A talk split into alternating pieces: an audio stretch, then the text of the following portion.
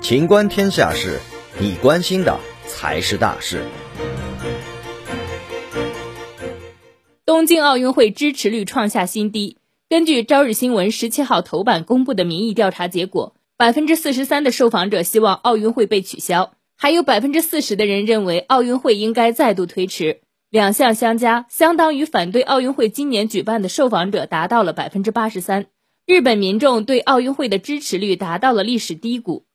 朝日新闻的调查是在上周末两天进行的，调查通过随机拨打电话的方式进行。